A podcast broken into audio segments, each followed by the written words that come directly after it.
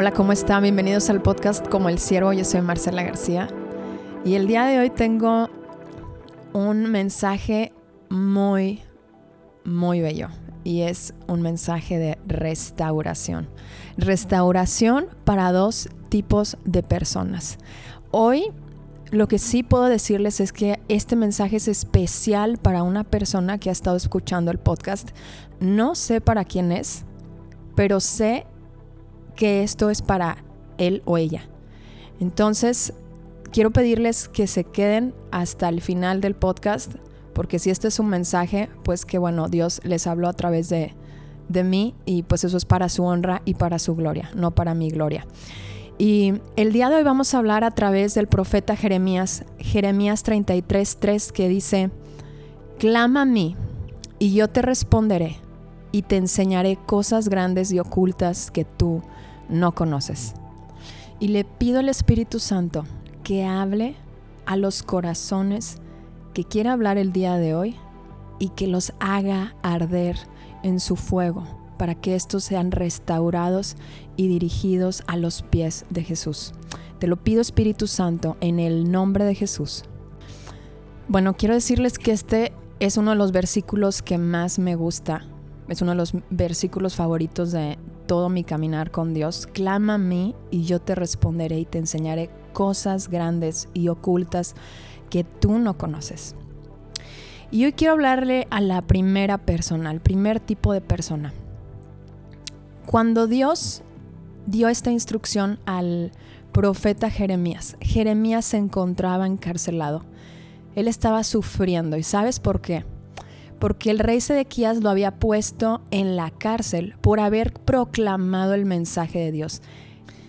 Jeremías les dijo por más de 40 años que Babilonia venía, que iba a conquistarlos y que regresaran al corazón de Dios, que dejaran la idolatría, que dejaran la rebelión, que dejaran de ir tras su corazón y tras sus sentimientos, lo que los sentimientos les dictaba. Pero sabes, el rey Sedequías no escuchó, escuchó a falsos profetas, falsas voces que se habían levantado para ir conforme a los deseos del rey Sedequías y a los, a los deseos conformes del pueblo. Entonces, Sedequías manda a la cárcel a Jeremías y en ese momento ya Babilonia estaba en Judá. Ya Babilonia estaba destruyendo la tierra, ya había terror, ya había dolor, y estaban pasando toda la masacre, toda la serie de cosas que, pues imagínate, el, imperio babilónico era terrible y viene hacia Judá. Entonces, mientras estas cosas sucedían, pues em, el profeta Jeremías estaba en la cárcel. Y Dios le dice, mí y yo te responderé y te enseñaré cosas grandes y ocultas que tú no conoces. ¿Y sabes cuál fue la revelación de Dios al Jeremías clamarle a él fue restauración a Judá. Dios le reveló a Jeremías que no iba a dejar en esta condición a Judá, sino que lo iba a restaurar.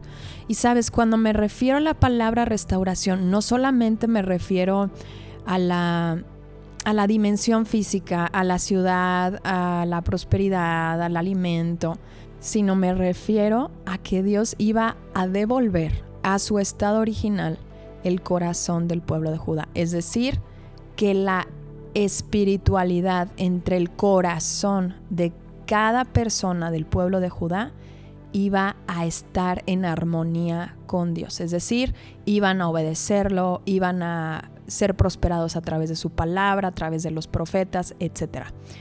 Entonces, este es el mensaje al primer tipo de persona. Dios te ha estado hablando tú sabes exactamente a través de cuánto tiempo lo ha estado haciendo. Y Dios te ha estado hablando a través de personas, te ha estado hablando a través de circunstancias, te ha estado hablando a través de amigos, de su palabra, inclusive aunque tú no estés reuniéndote en una iglesia. Pero tú has estado escuchando a falsos profetas, a falsas voces que te han endulzado el oído, que te han dicho, Ve tras lo que tú quieres. Ve por lo que tú sientes. Pero sabes, cuando Dios te habló, te dijo, no vayas por ese lugar, pero escogiste esta voz. Por eso, el día de hoy, estás en dolor, estás en tristeza, estás en una situación en donde tus circunstancias están en tribulación, no estás en bendición del todo. Claro, Dios no se ha apartado de ti porque te está hablando ahorita, pero Dios quiere restaurarte por completo. Dios quiere llevarte al estado original con el que Él te creó. Y este estado de armonía es a través de su Hijo Jesús. Es el único camino que Dios ha asignado al hombre para estar en restauración con Él, para volver el corazón a como Él lo diseñó. Dios te dice, clama a mí y yo te responderé y te mostraré cosas grandes y ocultas que tú no conoces. Hay cosas grandes para tu vida, hay restauración, hay vida para ti. Pero necesitas buscar a Dios diligentemente, necesitas buscarlo con sinceridad y buscarlo a través de su palabra. Su palabra es la misma esencia de Él. Toda persona que inventa conceptos fuera de la palabra de Dios es un mentiroso. No está hablando de Dios, el Dios de la Biblia. Sabes que el hecho de que estudiemos el Antiguo y el Nuevo Testamento, estamos hablando del mismo Dios. Hay un pacto diferente, pero sigue siendo el mismo Dios, sigue teniendo los mismos atributos. Y sabes, uno de los atributos de Dios es eh, el atributo de inmutable. Es decir, Dios no cambia. Si tú quieres empezar a seguir esta voz, esta voz que te está hablando, comienza a leer los evangelios, comienza a estudiar el retrato de Dios que es a través de Jesús. Jesús te ama y Jesús se va a revelar a ti. El Espíritu Santo te va a mostrar toda verdad, toda justicia y te va a mostrar cosas grandes y ocultas que tú no conoces. La sabiduría va a venir a tu vida, la inteligencia va a venir a tu vida, pero tienes que buscar a Dios con todo tu corazón y con toda la sinceridad para que Él se manifieste a tu vida. Y así va a ser. Y ahora, la segunda persona a la que le quiero hablar es al creyente. Al creyente que ya mora el Espíritu Santo en él y que ha sido redimido a través de la fe en Jesucristo y por la sangre de Jesús. Que ya es llamado Hijo de Dios, que ya tiene esa identidad. Sabes, hoy Dios también te da una palabra de esperanza y dice, clama a mí y yo te responderé y te enseñaré cosas grandes y ocultas que tú no conoces. La palabra clamor en hebreo viene de cana y esta tiene como significado perseguir o gritar llamando a alguien. Sabes, Dios quiere que lo busques con esta intensidad. Sabes que el clamor, específicamente en este contexto que estoy platicando del profeta Jeremías, se refiere a una ferviente y sincera oración. Sin embargo, también esta búsqueda intensa y esta búsqueda sincera para que el reino de Dios se expanda es a través del ayuno. El ayuno es como decirle a Dios, Dios, te anhelo más que cualquier deleite aquí en la tierra y te anhelo más que cualquier bendición que tú me has dado. El ayuno no es un sacrificio, el ayuno cuando lo buscas a Dios con un corazón sincero para que su reino se expanda en tu corazón y alrededor de ti, es un arma poderosísima. Es donde tu carne mengua y el Espíritu Santo le das lugar para seguir operando con poder. No me preguntes cómo funciona esto, simplemente te puedo decir que he visto cosas impresionantes y sobrenaturales a través del ayuno, la oración, la meditación de la palabra, la alabanza y la proclamación de la palabra de Dios. Impresionantes cosas he visto. Y Dios tiene cosas grandes y ocultas que tú no conoces, especialmente la restauración para tu vida a través del arma del ayuno. ¿Sabes que el arma del ayuno es uno de los recursos menos utilizados hoy en día en el creyente, imagínate, estadísticamente se dice que el cristiano ora menos de cinco minutos. ¿Cómo va a ayunar?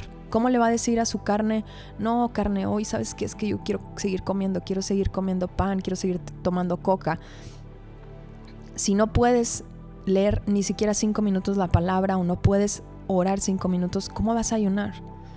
Hoy Dios te dice, ven, vamos a seguir adelante y vamos a restaurar tu vida.